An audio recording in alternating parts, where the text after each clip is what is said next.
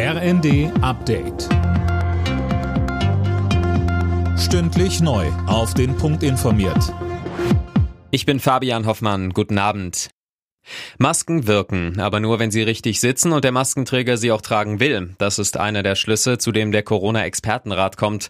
Die Sachverständigen haben heute ihren Bericht zur Wirksamkeit der Corona-Maßnahmen vorgestellt. Zum Thema Lockdown sagte der Virologe Hendrik Streeck. Gerade zu Beginn einer Pandemie ist es sinnvoll, die Übertragung in der Bevölkerung, soweit es geht, zu reduzieren, um dem Gesundheitssystem den Spielraum zu geben, um sich zu wappnen für die Anzahl an Infektionen. Also wenn erst wenige Menschen infiziert sind, hat es einen besonderen Effekt. Aber Lockdowns wirken eben auch nur, wenn der Mensch mitmacht.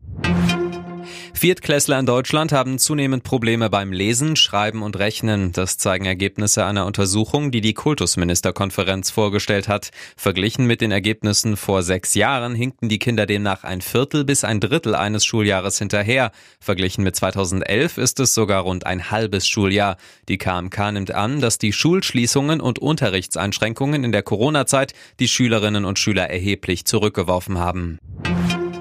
Finanzminister Christian Lindner hat von seinen Kabinettskollegen grünes Licht für den Haushaltsentwurf für 2023 bekommen. Dann will er die Schuldenbremse wieder einhalten. Lindner spricht von einem krisenfesten Plan. Es macht sich etwa daran fest, dass wir Wirtschaftshilfe aufgrund der gestiegenen Energiepreise in der Größenordnung von einer Milliarde Euro etatisieren, 2,2 Milliarden Euro vorsehen für die Beschaffung von Corona-Impfstoffen. Also dieser Haushalt, der reflektiert auch Ukraine-Krieg und Corona-Pandemie.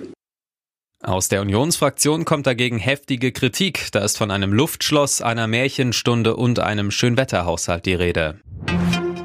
Tennisspielerin Julie Niemeyer ist bei ihrem Wimbledon-Debüt weiter nicht zu stoppen. Die 21-jährige Dortmunderin hat sich in drei Sätzen gegen die Ukrainerin Lesja Zurenko durchgesetzt und steht damit erstmals in einem Grand Slam Achtelfinale. Alle Nachrichten auf rnd.de